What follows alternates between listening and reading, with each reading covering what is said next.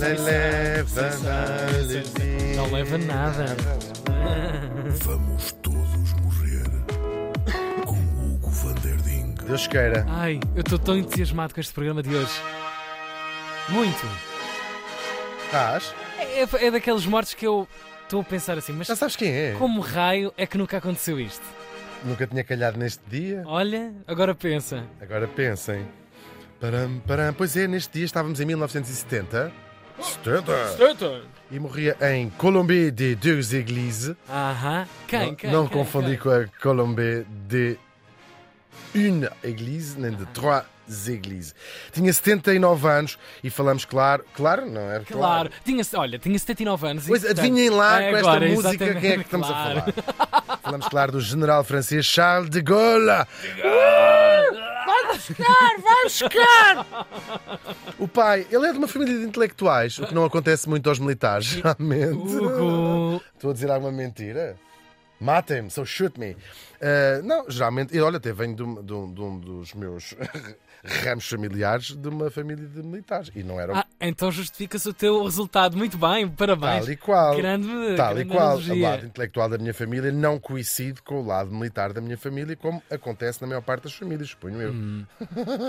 eu gosto de arranjar problemas com Hum. Sim, toda sim, gente. só, só. Para todas as aulas. O pai era professor, até chegou a fundar a sua própria escola, Uhum. ah, e o, o Charles de Gaulle, em miúdo, gostava muito dessas porcarias. Charlito, Charlito. História, era fascinado com a história de França. Aliás, todo este. o- o- o- estes líderes todos estavam fascinados com a história dos seus próprios países. O problema até foi esse. Pois, Se não estivessem claro. fascinados com as histórias Sim, dos sim. países dos outros, mas não estavam tanto.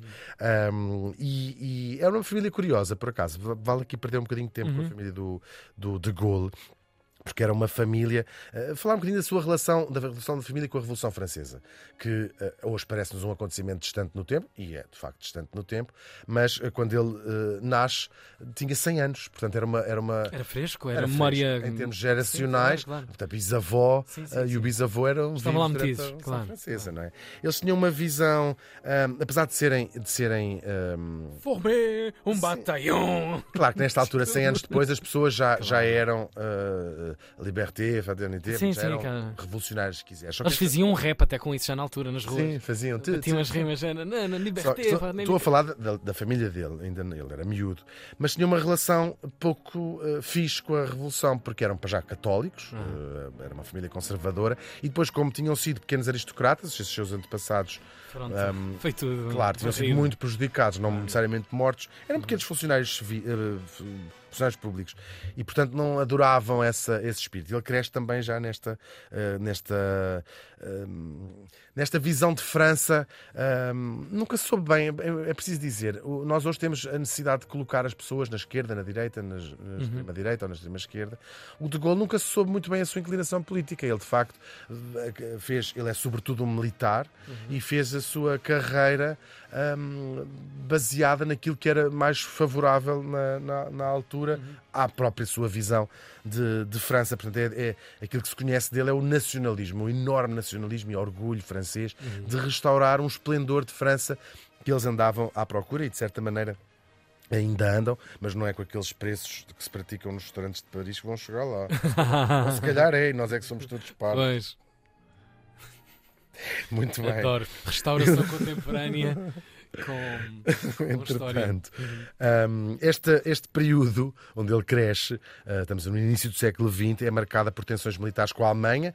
A França vai perder a Alsácia e Lorena, isto é uma humilhação grande para os franceses, e vai começando a crescer ainda mais o sentimento nacionalista. Um, e ele, apesar daquela família de intelectuais, decide ser militar. A mãe diz assim: militar. E Olha o pai que- diz assim: coisa que está aqui. Deixa eu estar, deixa eu estar. Se me quer ser militar, deixa eu estar. Como diria a minha avó, eram umas quadras que é os haiku, haikus.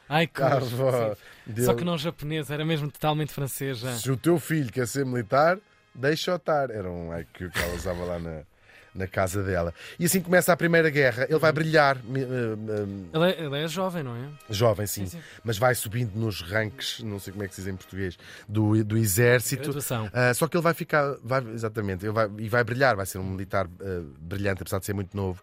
Ahm, fica muito impressionado com aquele tipo, novo tipo de guerra, era uma guerra de trin- trincheiras, e vai ficar muito impressionado com o sofrimento, com a morte, com o sangue, e depois ele é ferido várias vezes e acaba por ser prisioneiro de guerra dos alemães, claro. Não foi maltratado, particularmente na Primeira Guerra, sobretudo oficiais, não eram maltratados nem de um lado nem do outro, podia ler, tinha assim umas vidas, mas para ele tentou fugir várias vezes porque ahm, para ele era uma desonra, porque ele queria mesmo estar a lutar pela França, Sim, sim, sim. mesmo que França ganhasse, e ganhou a, guerra, ganhou a guerra aos aliados, ah, ele ficou sempre com aquela coisa lá dentro a dizer: não, devia, não devia ter estado preso, devia ter estado a Não, lutar. não era uma questão de profissional convocado para a guerra, era um apaixonado Sim, pela, mesmo. pela ideia e pela defesa. Tal e qual, tal e qual, pela Uhum. ideia de- desta, da defesa do, do orgulho francês. Claro. Ele depois vai passar os, os anos entre guerras aqui a escrever sobre a modernização da guerra, a utilização dos aviões, dos tanques, as trincheiras. Só que isto vai deixá-lo co- cheio de ódio- ódios, ganhar muitos ódios no próprio establishment do, do exército. Dizia: não, não, a cavalaria aqui é qual trincheiras.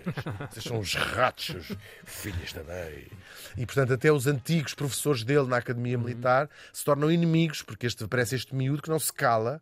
Ah, Entanto, vai deixando de ser miúdo, não é? Mas não se cala com esta coisa, não, este exército. Nós, o exército francês é uma vergonha, temos que modernizá-lo, usar os aviões, portanto, tudo isto muito original na altura e vai-se, eh, claro, eh, vai fazendo a sua, a sua escalada no, no exército, porque os políticos vão-lhe dando naturalmente Claro. a mão. Ele depois vai fazer, vai servir também na Síria e no Líbano, que eram, eh, provin- que eram colónias, Colónias. francesas, entra também no Conselho de Guerra, e entretanto instala a Segunda eh, Guerra. Isso Ou seja, agora. 20 anos depois da Alemanha ter, ehm, ter eh, levado nos cornos na Primeira Guerra, volta a tentar outra vez, ver se desta vez já estavam todos acordados. Isto porque entre uma guerra e outra, o nacionalismo alemão acabou por levar ao poder o Hitler, o Partido Nazi e o Hitler, ehm, porque estavam também tratar essa sua própria ferida, mas eh, tinham reservado para eles um desfecho muito bonito. Os nazis invadem a Polónia, como se sabe, está lá a guerra. Ahm, e o que é que acontece? Eles ocupam, os, os nazis acabam por ocupar ah, Paris e França, de certa maneira, estabelece. Que foi a grande, a grande marca, a grande ferida. Claro, claro que sim. Ele, vai, ele, o de Gaulle, vai fugir para Londres e faz um discurso histórico na- eh, eh, que pouca gente ouviu. É uma curiosidade engraçada. Está Não pelos YouTubes da vida, não está? Uh, não, não há Não, não gravações há nada. sequer. Não, não, não, não Ok. só, só escrito. Para galvanizar os franceses, etc.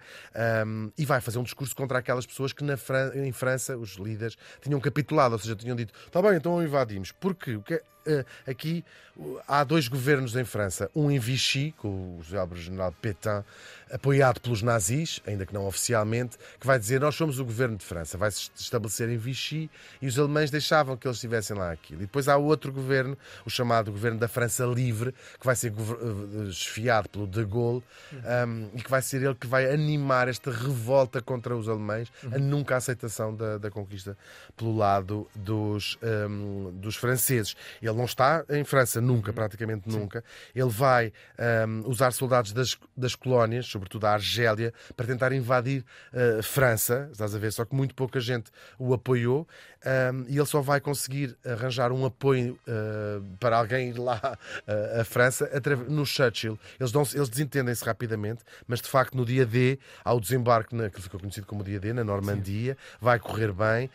um, e aqui eh, ele apoia-se no Churchill e também no Roosevelt, que decide que a América entra na guerra, eh, e vai ser assim que os aliados eh, se unem. Ou seja, o, o De Gaulle basicamente não esteve em França durante toda a, Toda a a Segunda Guerra, mas esteve na retaguarda como principal motor para que Arquiteto a França não, se, não, coisa, não se claro. entregasse, claro. Depois da guerra ele vai ser presidente eh, e vai se tornar um dos mais importantes líderes mundiais, claro. Ele depois, eh, de 59 a 69, é quando ele é presidente, vai-se fundar a Quinta República Francesa.